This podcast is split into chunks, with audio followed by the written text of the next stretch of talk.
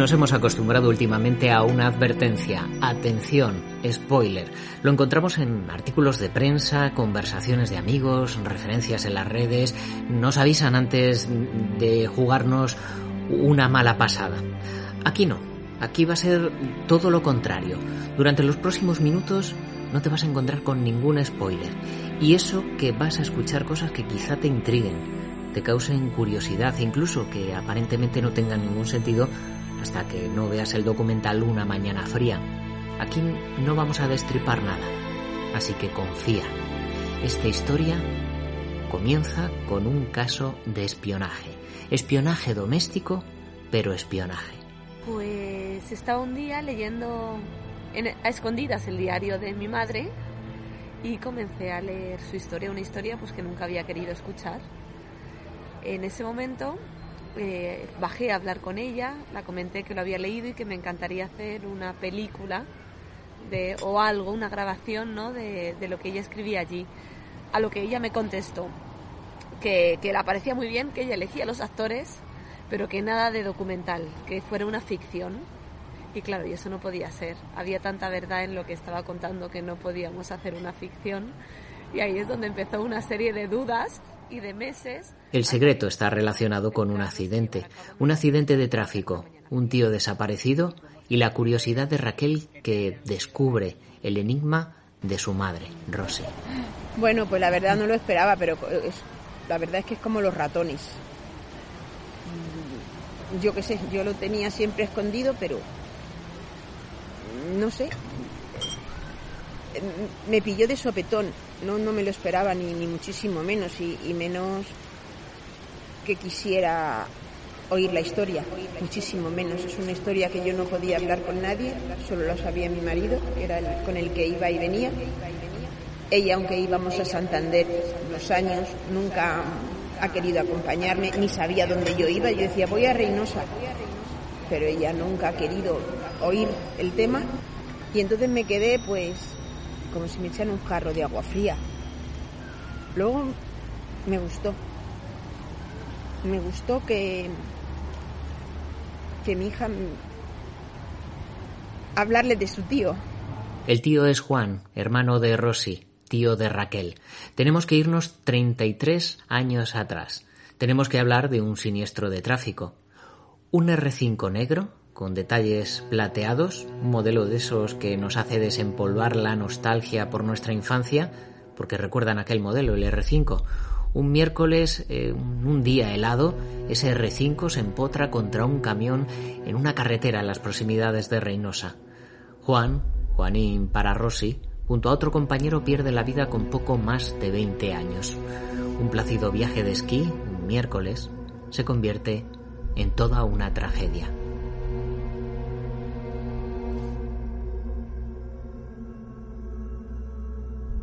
Para la ciudad de los fallecidos, Aranjuez, fue todo un shock.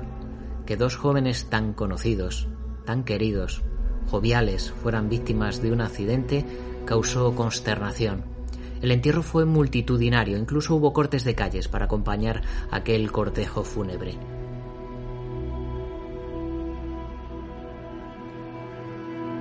La herida fue cicatrizando en la ciudad, pero no para todos.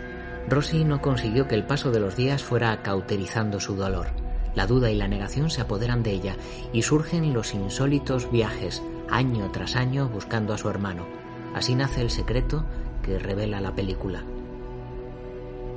Y es que la herida que provoca a los familiares de las víctimas de accidentes de tráfico un siniestro es un desgarro con difícil alivio y cada uno busca su salida.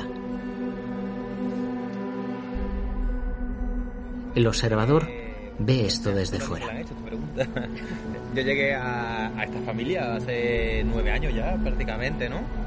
Y es verdad que, al principio, yo recuerdo que nada más llegar, pues se veía que en el salón siempre llama la atención que en el punto más visual, justo arriba del sofá de Rosy, tenía un, eh, cuadro de, del tío, ¿no? O sea, de, de tío Raquel, del hermano de Rosy. Y recuerdo, pero que era algo como que, no se hablaba. En algunas ocasiones salía el tema y se hablaba un poco y tal. Pero no, no había mucha comunicación. Y el observador es Luis. Luis es la pareja de Raquel, Rosy es su suegra, y va a ser parte del equipo técnico que realiza el documental Una Mañana Fría. Este es el punto de partida. Raquel Troyano descubre cómo su madre ha querido escapar de la realidad y que la única manera de enfrentarse a ella es a través del documental que cuenta su experiencia. Por el camino incorpora media docena de voces que también narran vivencias tan traumáticas como la de Rosy. De este modo, con un equipo mínimo, con un trabajo artesano, empieza a cobrar vida lo que será un estandarte de las víctimas de los accidentes de tráfico. Un trabajo inédito en este terreno en toda Europa. Es que es la primera vez que las personas que han pasado por esta vivencia se ponen delante de una cámara. La decisión es firme. El tratamiento tiene que ser exquisito. No queríamos eh, buscar el morbo, o sea, no queríamos sangre, no queríamos espectacularidad de plano, de choque, de accidente y tal. Lo sé, que queríamos buscar mucho simbolismo. Y con una compañera de viaje a lo largo de todo el relato, la naturaleza. Una naturaleza que se transforma a lo largo del metraje. ¿Qué, ¿Qué se ocurrió? Bueno, pues vamos a meter un juego que sea la naturaleza, obviamente, la frialdad. Hay, hay niebla, hay nieve, hay elementos, por ejemplo, la, vaca, el capricho de Raquel, ¿no? La vaquita. Eh, y sobre todo las flores como que se van cayendo. Eh, esa es una naturaleza corroída, pero que realmente si se ve la película lo que te hace es que te va acompañando en un discurso narrativo que va acompañando también el propio discurso que, que va llevando la protagonista. Y la protagonista es Rosy.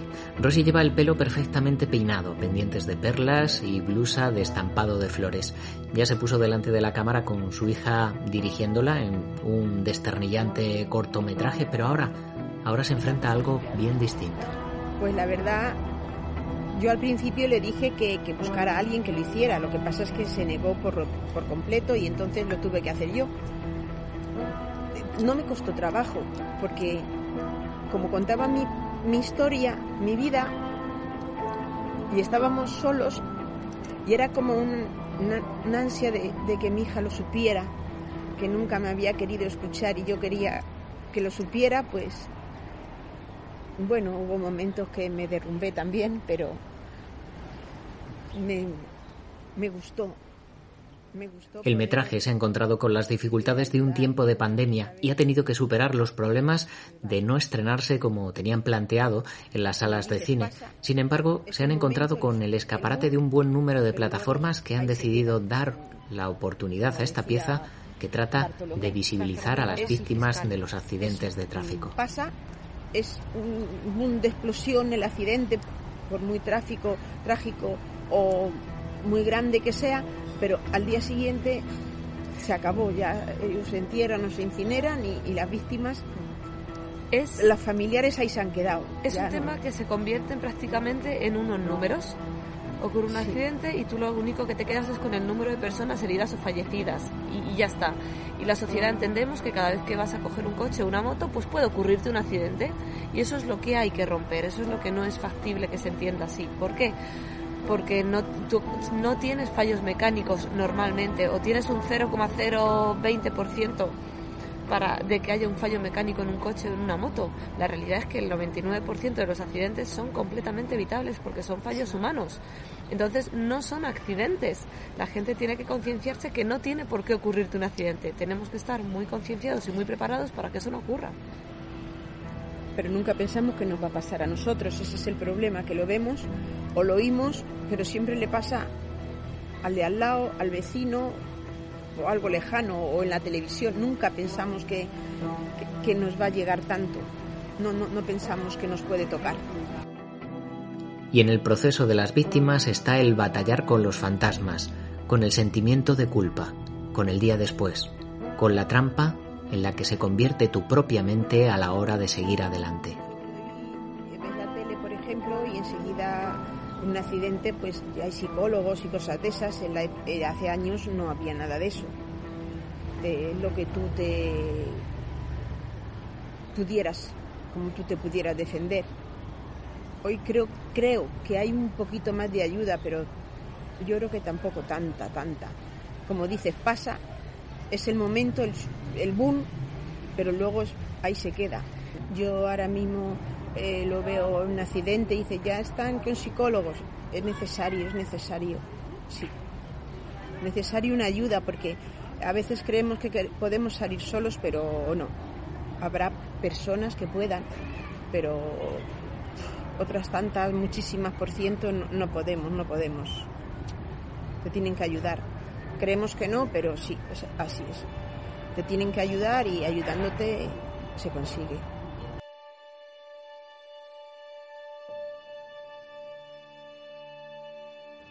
Mientras charlamos en una terraza, unos pájaros a lo pero mucho más inocentes, unos gorriones, se cuelgan de unos alambres componiendo una especie de partitura. Luego revolotean a las mesas cercanas y a nuestro alrededor, supongo que buscando algunas migajas. Raquel en ese momento es cuando pierde la mirada en el horizonte de los jardines, de los niños jugando, pero también del asfalto que tengo a mis espaldas. Pasan coches que a saber si se van a encontrar en su camino con el mejor de los viajes o la peor de las pesadillas, nadie lo sabe. Lleva una chapa en el pecho, pone más mujeres y tanto. Insiste que a través de los testimonios, contenidos y a la vez desgarradores, a través de la poesía visual y sonora con trasfondo amargo, a través de esas imágenes aéreas casi reales, lo que quería era transmitir belleza una belleza que a los espectadores les cuesta verbalizar por miedo a no ser políticamente correctos por la temática del documental. El metraje consigue demoler algo invisible que durante décadas había entre una madre y una hija que se miran con ternura, con complicidad máxima a lo largo de la charla. Es sorprendente cómo a través del arte y sin ser nosotras conscientes estábamos tirando una pared que nos separaba. Nosotras teníamos un muro, un muro que yo construí, que yo lo reconozco porque yo nunca he querido hablar, pero porque tú no puedes hacer que una niña hable de algo que le duele tanto a su madre. Entonces el romper ese muro pues ha sido bueno pues una maravilla porque han aflorado tantas cosas bonitas. Con este documental se pone el foco en un fenómeno silencioso, el día después de las víctimas de los accidentes de tráfico y sus familiares. La sociedad decide mirar hacia otro lado, pero el tráfico es la tercera causa de muerte y deja cerca de 2.000 fallecidos en nuestro país cada año. Es momento de que se hable de esto y que los afectados puedan expresarse. Sí, que eh, cuando pase algo así, pues también que nos dejen hablar, que nos escuchen, que, que es como un tabú. Yo tampoco he hablado nunca con mi familia ni con con nadie, es una cosa que, que te guardas, no sé por qué, porque no te atreves, porque la gente tampoco se atreve a sacarte el tema, pero a veces hay que sacarlo y hablar. Yo estuve dos años sin hablar de mi hermano, para nada en absoluto, porque ni hablaba en pasado ni podía hablar en presente, claro. Pero hay que hablar, hay que hablar y contar lo que sientes y lo que tu cabeza, porque es que si no es, es una locura total.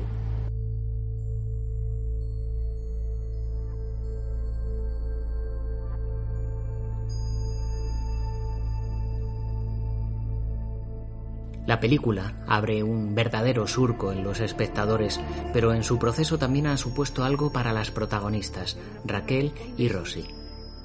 Y ahora con la incineración y eso, pues, pues la verdad está en una habitación de mi casa todavía y eh, me ha dado la vida verle en la pantalla tan grande, verle de esquiar, bueno, para mí me ha dado la vida por verle a ver después de tantos años, me ha dado media vida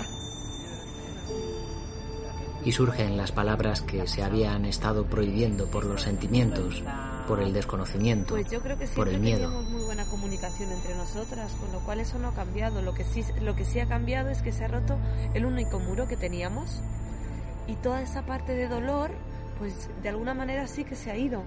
No quiero decir que no esté, pero sí que cuando se hablan las cosas y cuando el dolor por fin aflora, pues se entiende y lo que hemos conseguido ha sido entendernos dice mi tío, que nunca le había dicho, yo siempre decía, tu tío Juan.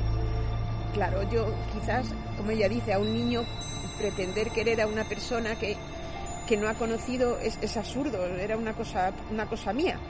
Y siempre decía tu hermano, tu hermano. Y el día que la oí decir mi tío Juan, para mí fue una cosa no sé cómo expresarlo.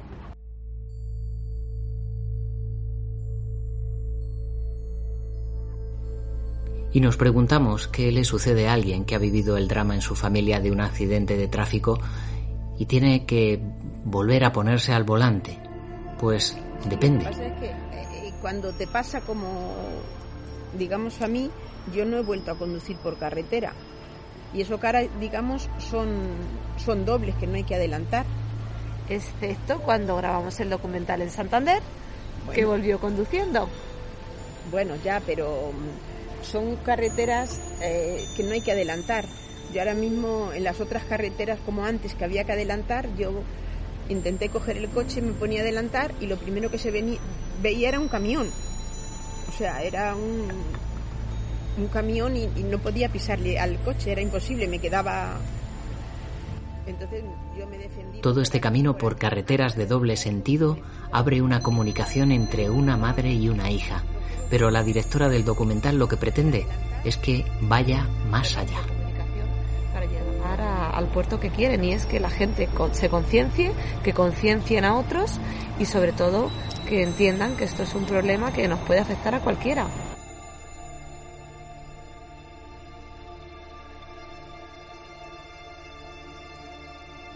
Volvemos al salón de Rosy. Nos da igual el sofá, si hay adornos en las estanterías, si hay revistas sobre la mesa, si hay alfombras, el color de las cortinas, todo, todo nos da igual. Lo que nos interesa es que... Ahora, ¿cómo, ¿cómo lo veo yo fuera que cómo ha cambiado? Pues yo ya veo que es un tema donde ya sí se puede hablar con... O sea, sí escucho que se habla con normalidad, antes no sé si se puede hablar, pero sí escucho que se habla con normalidad. El cuadro, el cuadro ya, ya, ya no está en el salón pero tiene, lo tiene Rosy en su cuarto. Y no lo sé, o sea, lo veo como algo mucho más, más normal, más cotidiano de hablar que antes, que sí lo veía que era que se salía en determinadas ocasiones. Eso visto de fuera, no, no puedo decir mucho más. Veo, veo ese cambio, eso, eso sí, eso sí lo he notado.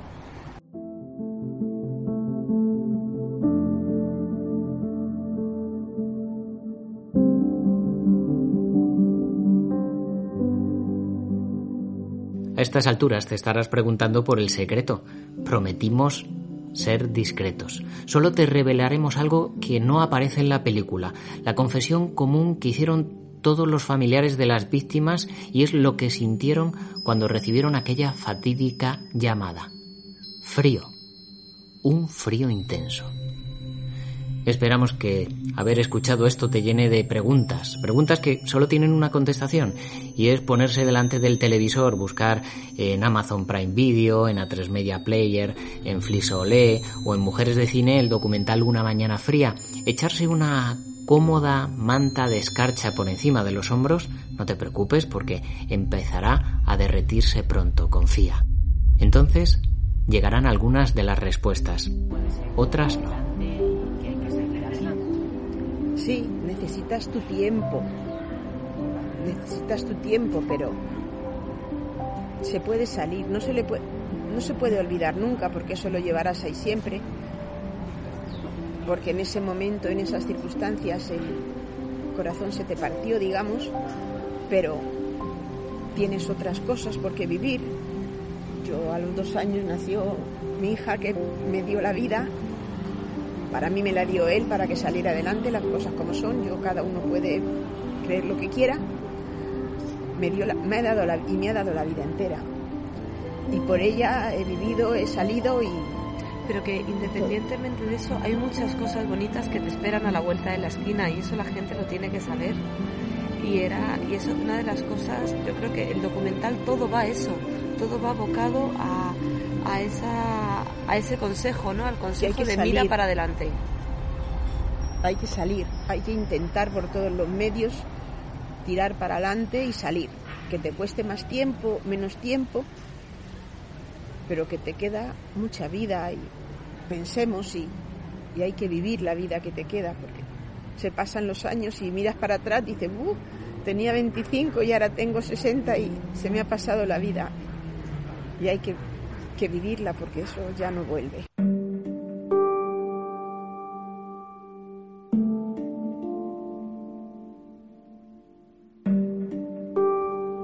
un documental pionero que va a llegar a los centros educativos para que los más jóvenes aprendan a través de una película, pero que para los adultos será la vida misma. Un documental que ha hecho llorar al director general de tráfico y que ha dejado acongojado al mismísimo ministro del Interior. Un documental que ha conseguido el premio del público en el Festival de Cine de Madrid, premio Ponle Freno, medalla al mérito de la seguridad vial, en pugna por ser candidata a los Goya en varias categorías. Pero Raquel nos confiesa que el verdadero premio el verdadero reconocimiento llega de otra manera. Bueno, pues aparece lo que os comentaba en el estreno, viene una señora al final y me dice, oye, ¿eres Raquel? ¿Puedo hablar contigo? Digo, sí, cuéntame. Mira, soy la mamá la mamá de, un niño que falleció hace un mes y, y, quería comentarte que bueno pues que llevo un mes solo pensando en suicidarme y después de ver esta película lo que voy a hacer es intentar vivir ese es el premio que ganó la película, ese es el verdadero premio, Luis, no el galardón que nos dieron en el festival, sino esta señora, porque salimos de allí yo sonriendo, diciendo, mira, pues ya hemos ayudado a una persona, hemos hecho algo bueno. He aprendido a ver